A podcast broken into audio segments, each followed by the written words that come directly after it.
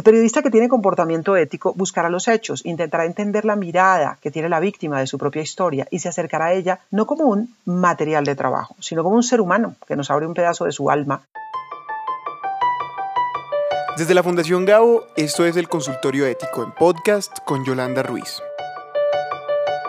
En este podcast hay preguntas enviadas desde toda Iberoamérica abordamos debates clásicos y debates nuevos y sobre todo acompañamos a los periodistas en la búsqueda de respuestas que enfrentamos a la hora de contar historias. Todo esto siempre con la ética como guía. Bienvenidos, pónganse cómodos aquí en el consultorio.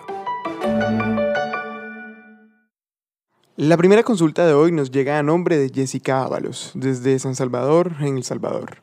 Aquí Jessica. En El Salvador Recientemente hubo una protesta masiva contra el presidente Nayib Bukele.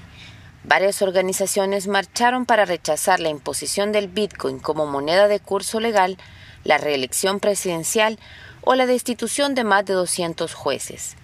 En la redacción nos preguntábamos si podíamos participar en la marcha, no cubriéndola, sino de manera activa como ciudadanos. ¿Por qué si los lecheros marcharon porque se está bloqueando la compra de producto local, no podríamos hacerlo nosotros si en los últimos dos años se nos ha bloqueado el acceso a la información y se hostiga constantemente nuestro trabajo. Esa fue una de las preguntas que surgieron en la discusión. Nos quedamos con el dilema y preferimos consultarlo con la Fundación. Nuestra labor de periodistas nos obliga a mantener equilibrio y rigor frente a todos los hechos que cubrimos, pero el oficio no nos quita los derechos ciudadanos. Esos derechos incluyen la posibilidad de manifestar públicamente y de manera pacífica el descontento frente a cualquier situación, mucho más cuando se trata de restricciones a la labor de la prensa que en el fondo representan una violación al derecho de los ciudadanos a estar informados. Defender la libertad de prensa es una obligación ética. Sin embargo, los periodistas debemos trazar muy bien la línea que separa nuestras opiniones e inconformidades personales del trabajo informativo. Eso juega en todos los casos, cuando discrepamos frente a un gobierno y cuando consideramos que hay algún acierto en sus decisiones. El trabajo del periodista implica tomar distancia de todas las fuentes y buscar la verdad. A ella se llega persiguiendo los hechos, contrastando, dando contexto, investigando. En ese sentido, como ciudadanos, tenemos derecho a protestar, y como periodistas, cuando se cubre una protesta, debemos tomar distancia de ella para poder dar las miradas y matices que puedan existir frente a este hecho. No siempre es fácil hacerlo, pero es lo que debemos hacer en nuestra labor de servicio público. No podemos olvidar, vale reiterar, que somos veedores de todos los poderes y para hacer bien esa tarea debemos apegarnos a las buenas prácticas del oficio. Para denunciar y criticar se requiere máximo rigor.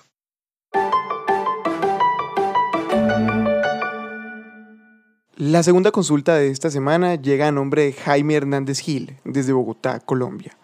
Esta es la pregunta de Jaime.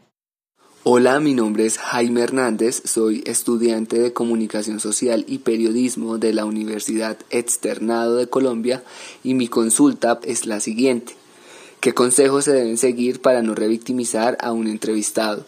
¿Cómo abordar su historia de vida para no ser incisivos en su faceta como víctima? Desde el punto de vista ético, abordar una historia que involucra a una víctima es un reto periodístico y sobre todo un reto humano.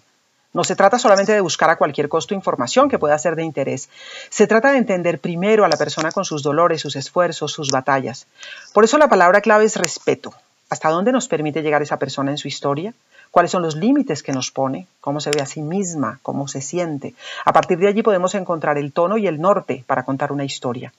Muchos periodistas consideran que exacerbar la emocionalidad cuando hay víctimas de por medio ayuda a conmover a la audiencia y utilizan sus historias dramáticas en la búsqueda de rating. Por eso a veces se revictimiza al ahondar sin necesidad en los detalles más dolorosos o escabrosos de un episodio. El periodista que tiene comportamiento ético buscará los hechos, intentará entender la mirada, que tiene la víctima de su propia historia y se acercará a ella no como un material de trabajo, sino como un ser humano que nos abre un pedazo de su alma para compartir lo que ocurrió. Una víctima por lo general no busca ponerse en el ojo público, termina allí por lo que vivió. Respetar su intimidad y narrar con respeto nos ayuda a hacer mejor el trabajo. La historia además habla por sí misma y en cada caso las personas nos dirán hasta dónde podemos contar.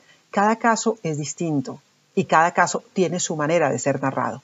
Respeto, empatía, escuchar son palabras claves frente a cualquier víctima. Del archivo del consultorio ético rescato en una respuesta del año 2017 una cita de la colega argentina Sibila Camps en su libro Periodismo sobre catástrofes. Escribe ella. Siempre es de utilidad ponerse en el lugar de las víctimas, imaginar cómo han cambiado sus vidas, qué es lo que no tendrán más o no podrán hacer y qué esperan que suceda en el futuro. Esto ayudará a formular preguntas que sirven para reconstruir sus temores, necesidades y anhelos. Y ahora es un gusto conectarnos con Mónica González para hablar de su columna mensual en el consultorio ético. Bienvenidos colegas a este nuevo capítulo del consultorio ético de la Fundación Gabo que les pertenece. Esta vez es la consulta de una periodista chilena que trabaja en las comunicaciones internas de una gran empresa de ese país, de más de 6.000 trabajadores, la que nos impone sumergirnos en la médula de un debate que esquivamos una y otra vez. ¿Es periodismo el que hacen los profesionales que asesoran a directivos públicos y privados sobre cómo y qué decir de sus decisiones, falencias, aciertos, errores, problemas, irregularidades y proyectos hacia adentro y hacia afuera de la entidad o empresa? ¿Responden ellos a cánones éticos y de rigor del periodismo clásico? Este interrogante se da en un contexto de grave crisis de confianza ciudadana y de debilidad democrática, provocada, entre otros factores, por una pandemia de corrupción que ha corroído arcas fiscales y fe pública. A sabiendas, como lo dice la experiencia reciente en los escándalos de corrupción que han remecido al continente, que gran parte de lo que hacen las empresas de comunicación corporativa estratégica externa es lobby, simplemente lobby. Ahora, respecto de las comunicaciones internas, los nefastos efectos provocados por la pandemia de COVID-19 en el empleo y en las condiciones laborales de los que conservan su fuente de trabajo han puesto de relieve la importancia de la comunicación interna de las empresas y entidades públicas. En esta emergencia son miles los trabajadores que requieren de una comunicación interna veraz, oportuna, informada al detalle, de los riesgos y oportunidades que la pandemia ocasiona y de lo que realmente ocurre frente a determinadas situaciones. Una comunicación interna que mitigue incertidumbre, miedos. La situación de crisis de los medios de comunicación ha hecho que muchos colegas emigren a empresas de comunicación corporativa estratégica. Ante la ausencia de sanciones a la mentira, a la manipulación o la ausencia de información de lo que está sucediendo, somos los periodistas los que debemos asumir la denuncia de los abusos que se cometen en esta área, porque de lo que nadie habla es de la comunicación estratégica externa, y menos de los profesionales que allí se aniden, tampoco del daño que han hecho a la confianza ciudadana con mentiras y mentiras difundidas para ocultar ilícitos, irregularidades o simplemente cooptación de autoridades para obtener mayores ganancias. La crisis de confianza nos obliga a defender hoy con mucho más fuerza que ayer la ética, el rigor, la dignidad del buen periodismo y de su aporte a la democracia.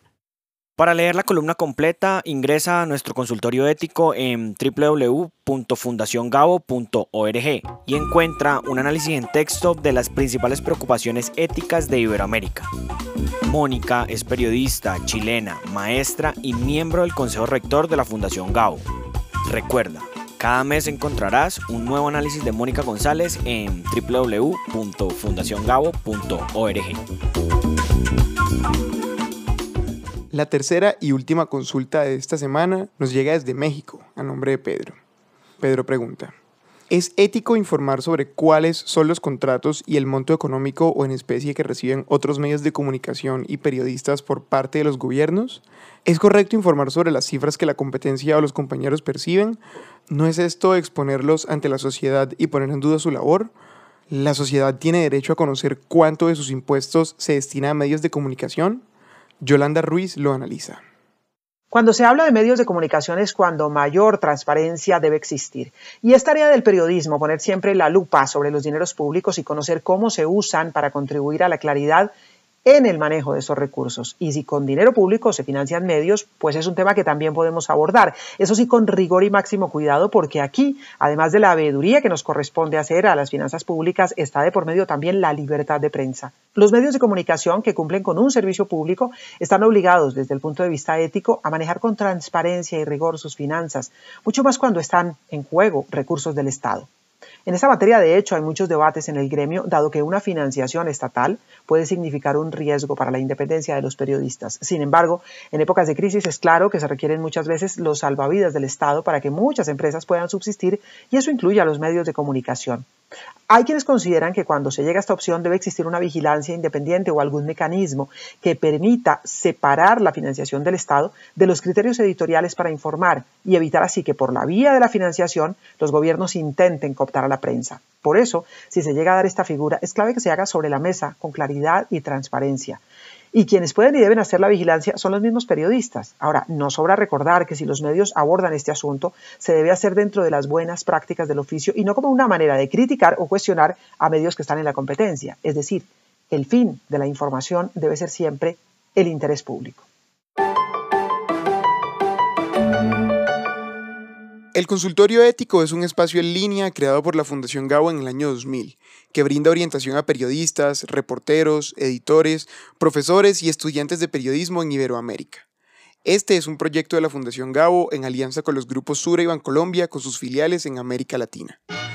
2.000 preguntas han sido respondidas para reflexionar de manera abierta sobre los valores del periodismo y sobre los dilemas éticos a la hora de investigar, contar, distribuir y crear historias. Porque como decía Gabriel García Márquez, la ética no es una condición ocasional, sino que debe acompañar siempre al periodismo, como el zumbido al moscardón. Coordinación editorial Fundación Gabo. Producción Cartagena Federal.